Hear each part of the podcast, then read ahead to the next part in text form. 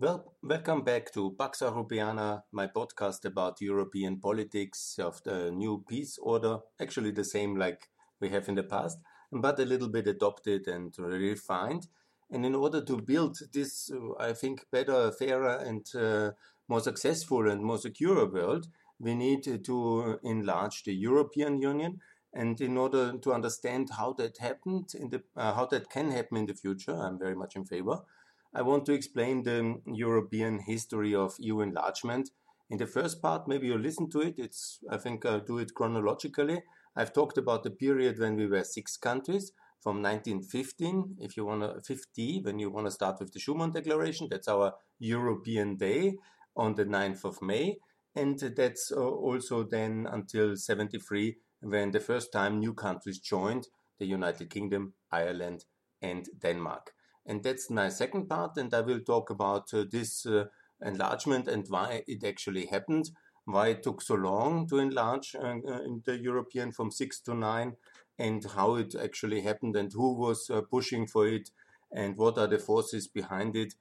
And um, yes, and uh, as you know already, I'm very pro American, and I'm confident that also the forces behind that enlargement were very much uh, the um, Americans uh, urging more unity of Western Europe in these very difficult times of uh, the Cold War. It was the most difficult. You know, you know, the Cold War had a lot of very difficult periods. The beginning, or when Stalin was still alive, maybe the most difficult one, and also the early 60s under the chaotic management of Khrushchev and Kennedy, it was a complete risky phase. But also the real terrible period, obviously, came with uh, 68, the year of revolutions, a lot of insecurity in the West, and then uh, the period of the 70s. I call it the terrible 70s. It was really very hard. Uh, so many countries uh, were lost for the West, from Afghanistan to Iran in 79. Many African countries went socialist, and the whole world looked pretty bleak in that period. And also, India went uh, to the Soviets with this Soviet Friendship Treaty of 79 and India is already a really good topic when it comes to explain why and the United Kingdom has uh, joined the European Union or the European communities that it was called in 73 and also the smaller countries Ireland and Denmark have joined with it. First of all, maybe to make it quite simple, uh, why Denmark and Ireland joined together with the United Kingdom. Understand, please, these two uh, smaller nations compared to the big United Kingdom, basically very dependent on the economic um, integration of the United Kingdom and the market. So for the United Kingdom to join would have been possible alone, but for them to be then staying outside would have been a major disturbance of their market situation. And so the smaller dependent market on the United Kingdom joined together. And they're also strategically very close uh, towards uh, and the um, United Kingdom. And so it was um, this triple enlargement at, in 73. The United Kingdom obviously has a lot of um, political issues uh, throughout this history with the United Kingdom, um, but um, Ireland is obviously mu uh, very much economically dependent on market access, and the island itself having two parts with the north in the United Kingdom, it is quite logical that they are very much uh, dependent on market access. And so the uh, three countries joined together and in many ways were economic unit before and also now. Uh, mm, sadly, unfortunately, the UK has left now, but the prosperity level and the market access of Denmark and Ireland has completely transformed in the membership of the European Union. So I think that will be not such a big problem at the moment. But let's come back to the decisive year of 66 because this is the moment where there was the devaluation of the um, uh, Indian rupee. Now you will say, what has the Indian rupee devaluation to do with the UK deciding to join the European Union in uh, 73? Okay, but the logic is quite uh, important because the um, British Empire very much was centered economically about uh, India. India was, I mean, it's huge, uh, including Pakistan and Bangladesh, also Burma. And so this was a huge volume of people and uh, market opportunities. And in 47, everything was lost for the British, but it was a political break. The economic system, the trading system, the currency system continued.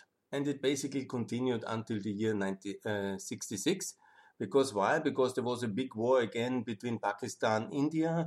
Wars always lead governments to overspend completely, and the way they often then react on the overspending is with devaluation. That was the so called Indian devaluation crisis, and it was a significant one with 57% of uh, 66. That led in the second stage then to uh, the British devaluation crisis of 67 and then um, 69, sorry, 66 and then 69. And that, of course, has led to um, other countries where the constant devaluation this was not very popular. So the whole british imperial uh, trading and currency system was in a complete meltdown. And then came also then the breakdown of the financial system uh, with the nixon shock in 71 and so the world was the western world was economically and politically completely shaken and what i want to say it was not um, a marriage of love, the British entry in the European Union. It was not a marriage of um, we have wisdom and we want that. Yeah?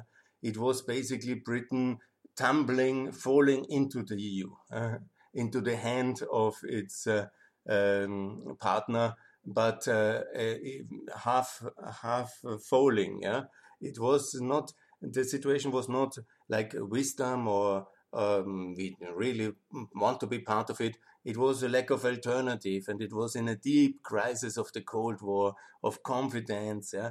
and it was also in a deep economic and currency crisis, which in the 70s actually got worse in the beginning. And in many ways, this kind of complicated start of the membership of the United Kingdom in the European Union and the complicated decade uh, of the first years of membership. First, a referendum to leave again in 75, then the bankruptcy in 76, where the UK had then to go to the IMF, yeah, quite disgraceful situation already the third time after the war, to my best knowledge. Devaluation crisis, uh, 47, 49, the big crisis, and then uh, the 69 crisis, then 76. Britain was really in a very bad condition. Why that happened?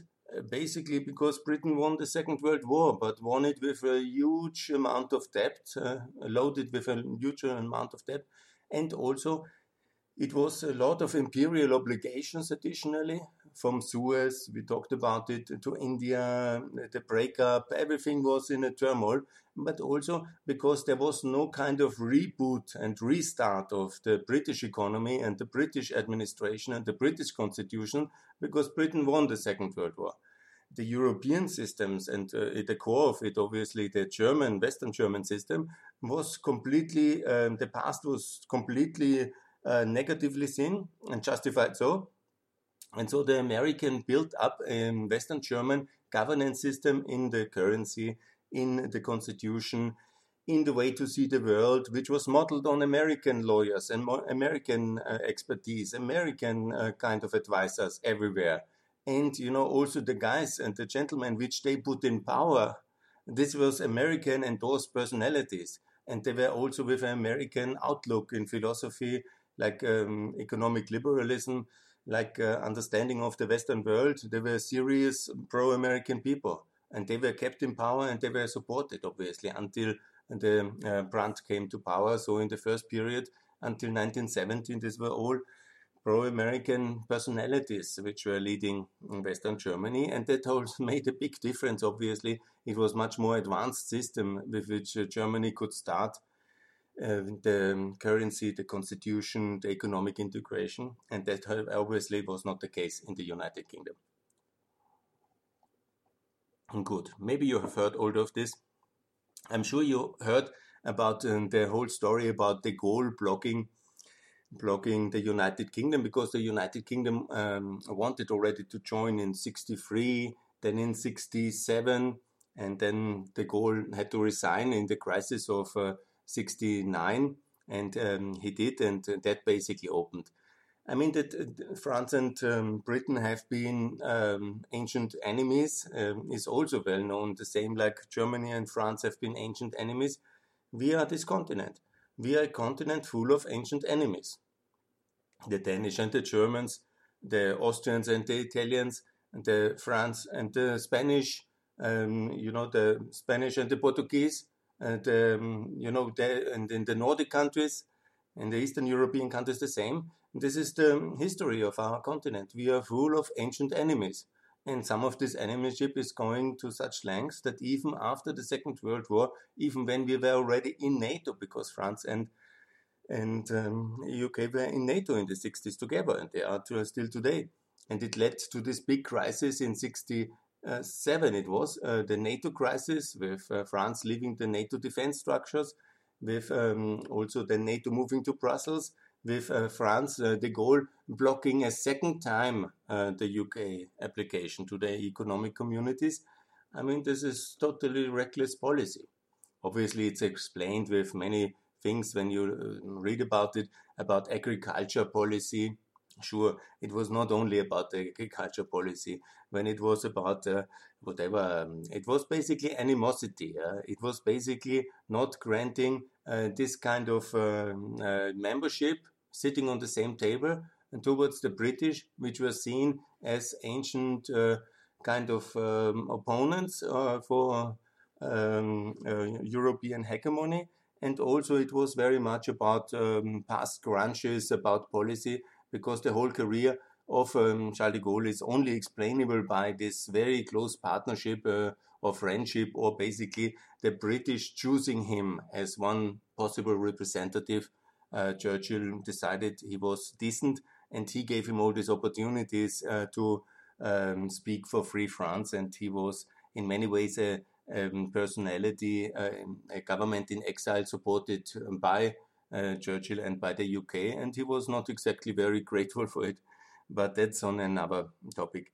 So the story of the British membership is a very complicated one, and it's some, in many ways, also not a surprise that it ultimately came to Brexit because they always saw the imperial system, the ancient Commonwealth, the uh, former empire, and also this uh, clear link with America as an alternative to European integration.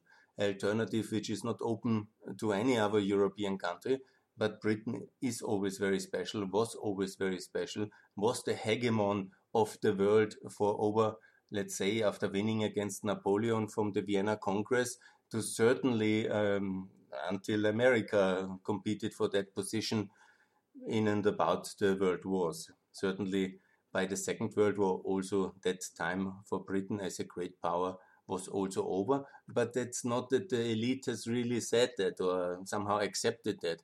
Obviously, when you think you are in this inherited position of having a UN Security Council seat, you teach the children in the classes how the empire was a great force of the good and how and then you see the world and one third is in this in this uh, British red and you think that uh, this is the normal situation that the world uh, should listen to British guidance or the British Empire is fantastic, then it's very difficult uh, to explain why we all should sit together with 28 and every member state is equal. Everybody has a voice. Everybody has to listen suddenly to Malta and Cyprus and their issues on the basis of equality sitting in a European Council where you just have one voice as well as a Prime Minister of Britain when former these were all colonies. Yeah. So it's uh, really complicated because we have now several British ex-colonies like Cyprus, Malta, and Ireland in the in the European Union, and obviously most of the other states are not nuclear powers, not new, uh, UN Security Council seats. Anyhow, that's for today. I was very much against Brexit, but so what can I say? I digress from the time. So I want to explain. We were six for very long. We were six because the French have excluded the United Kingdom and with it Ireland and the and Denmark, and it's not very nice. So we had a decade of a British accession crisis, but the Europeans, led by France, uh, doing everything to avoid new membership. I mean, that's not very nice. And again, I'm confident, um, whoever knows, But uh, certainly it was again American pressure to make sure that uh, after de Gaulle, who probably was very much against American pressure, after de Gaulle designed, the next American and the next French leadership probably listened more to American pleas and requests. And so it was also in a much more complicated global uh, setting of a crisis and escalation of the Vietnam War. I mentioned a lot um, the Vietnam War, I know, but it was a really dramatic uh, period. And also, obviously, that led to a West which somehow in this crisis of uh, the late uh, 68, uh, 69, 70 crisis and the um, Soviet Union looking ever bigger, ever stronger, and that uh, we basically the three countries they have um, how can I say they fell into the European Union out of desperation. It was uh, the enlargement of desperation. It was not the enlargement of reason or of economic rationale. It was not the enlargement of um, of love it was the enlargement of desperation. And uh, everything else, of course, now we interpret our uh, past always very positively and we say we were always strong. It was clear that the West will win the Cold War. It was clear that the Soviet Union will be defeated. And it was so logical because we have seen the defeat and the fall of the Soviet Union. We have seen the fall of the Warsaw Pact. And, but if you would live now and listen to that in the that has happened in the years 69 or 70, uh, there was very few people which uh, believed in such a positive outcome. The more likely outcome was complete defeat and the loss of Western Europe, yeah? and so on and so on. We were very lucky. At this years, we lost, lost, lost, lost in Africa and Asia. All these new countries in the decolonization process, they were all going to the so-called non-aligned movement, but basically they were client states of the Soviet Union. Almost all of them. Huh? There were very few exemptions, and the ones were obviously very complicated, like in Indonesia and in Iran and in uh, Chile. These were very complicated Cold War compromises, far from any kind of democratic market economies which we claim to represent and which we represent and which we are. But in the con- in the constellation of a, a Cold War, which was uh, we, many decision makers had the perception that it is unwinnable and we in the maximum can contain and hope to keep uh, most of the countries which are free. And we had to invest in the, for example, in the South Vietnamese freedom so heavily that it became such a kind of a escalated war that it lost a lot of credibility of what the West is about in the process of the Vietnam War because it was the idea to repeat the South Korean War for liberation and make sure we do a similar intervention to keep South Korea free. The logic was very clear also in South Vietnam, but then basically it uh, became such an ugly war that the whole credibility in our Western democracies was undermined by the brutality of the escalating war, and that undermined also the credibility of our appeals, of our values, of our systems, and we were in a deep crisis. And that's why also the student movement came, the student revolution, the protests in France. Obviously, the Soviet Union was so strong that they made a huge intervention in 68 in the Czechoslovak Republic. Obviously, in a way, you can see that also the, how weak they were, that they um, almost lost the Czechoslovak Republic. But under our watch, under Western eyes, on the borders with Germany and Austria, a huge military intervention to suppress um, a fellow socialist republic which wanted to have a different socialist way. Yeah?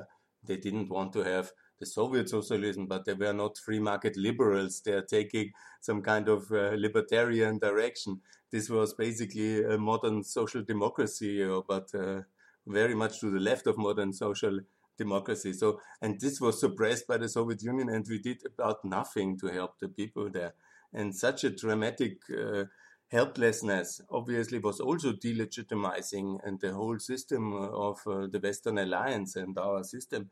We were shaken to the core. Nobody knew will the Soviet tanks stop at the Austrian-German border or might it be a full escalation? Who knew that in August 68? And in this kind of condition, Ireland and the UK and uh, Denmark, they basically out of fear, out of uh, um, loss of global significance out of this economic crisis in which the UK was from 45 to 76 basically or 70 uh, which only with, uh, with Thatcher has then uh, gradually improved under difficult circumstances. But by time it was then only the 80s when with Reagan and Thatcher we somehow lifted up in the higher prosperity level and confidence level and we somehow managed to somehow sustain the effects of these two major oil shocks don't forget that one which were also leading to this uh, crisis. But you know, obviously, we can talk in the next series about the 70s more and the terrible 70s because they were the consequence then for the next enlargement only. That was the enlargement of the three ex um, uh, fascist military dictatorships, yeah, which came uh, another 13 years later. And again, you can be sure that it was strategic considerations which were backed up by American security obligations and interests, which were the key to that enlargement as well. And we are in the future also key to future enlargement. As you know very well, I want to explain all this also because I want Ukraine and the Balkans, Georgia and Moldova to join the European Union in this decade. And it's only possible with American leadership, and there is no doubt about it. And also, this enlargement, the second one from 6 to 9, UK and Denmark, Ireland happened with American support and by American pleas for more unity after de Gaulle's defiance, his famous visit to the Soviet Union, his anti Americanism was quite similar to the one we see now with Macron and we have experienced uh, in other periods. When America is in a crisis, like it was in the 60s, obviously, with this young, inexperienced uh, President Kennedy, uh, with uh, the terrible assassination, with the escalation of the Vietnam War. There was a major crisis of uh, global leadership, American confidence crisis. This was exploited by France, which was never happy with American dominated Europe, and it has then blocked uh, Britain, thinking Britain always as a proxy for America and this was uh, how much we are in unity. And then when uh, Charles de Gaulle was gone, France was in a succession crisis and in a confidence crisis, and then it could no longer sustain this form of uh, obstructionism. And America under Nixon in the first term, let's never forget the Nixon first term, as critical as he is as a personality, and I really don't like him and all the things he did wrong with the escalation in Vietnam, the bombing of North Vietnam, and also the currency crisis and Watergate. But he was in his first four years a really quite powerful global leader. He was really putting a agenda forward, yeah, in many aspects, good or bad. But he then was definitely decisive also and seen as this decisive leader to get these three new countries into the European Union and so I think it was. And so I think it has been. And so it always will be. We definitely need a strong America allowing us to overcome our differences and be more solidaric in the European Union. Unfortunately, also in the case of uh, Serbia and Kosovo and Bosnia and Moldova and Ukraine and Albania, it is the very same mechanics Without American leadership, we are not able to manage the complicated NATO enlargements which are now coming and which were always uh, problematic. And each country has its own complicated package to carry. And we are much too divided in the European Union and in the European NATO allies to really get such things done without American nudging, leadership, vision, support, and from time to time also pressure. It must be also this because unfortunately, as much as I love Europe, and I love it, yeah, it's a wonderful continent. I love the European Union as much as you can love institutions, but it is a wonderful institution, but it can only be understood and it is only developed because American leadership wanted it, formed it, helped it to unite, and got it forward uh, from step to step. And each enlargement was very complicated. And it was never very popular because what it means is more solidarity, more costs, more openness, and overcoming of European nationalism. And each of our states is built on ethnic nationalism. That's our history. That um, has also maybe in the history some positive aspect yeah, to form national identity, national solidarity. But overcoming this kind of identity driven identity states which we have is very complicated and for national leaders uh, alone in Europe almost impossible um, if they are not really then having greater incentives or basically feel motivated uh, by the one or the other discussion with an American ambassador or an American president to uh, vote for the common good of Europe. And this is exactly what we need now because I don't believe that out of the wisdom of our um, logics and values alone, uh, the French president will allow Albania to sit on the same table with him. This might be racist or might from him. I don't know his full motivations on it, but it's only with American power to overcome such French ob- obstructionism towards new members, and that especially is true now when the United Kingdom unfortunately has left, and so we need more than ever American leadership and that's also why I do this podcast and why I tell all this history about enlargement. Let me conclude why we are six countries. It's because America wanted it, and it was not a marriage of love. It was a desperation in the Cold War. It was the economic failure of the United Kingdom and its imperial and, and sterling system, which was breaking down under the powerful changes of the global uh, geostrategic system. It couldn't sustain it anymore. It looked for an alternative, and there was only Europe because Europe was endorsed by America and supported. So there was this logical choice. And after the French obstructionism was finished, then Britain and the two other states, uh, Ireland and Denmark, could join. And so we became nine countries. And I will now tell in the next episode how we became 12 countries and it took another 13 years for these three countries uh, to join. Now a little bit faster in the Greek case, but Spain and Portugal until six, uh, 68 to become. And a lot of geostrategic changes had to be happening in order to make both these, uh, these three enlargements or the third enlargement round possible.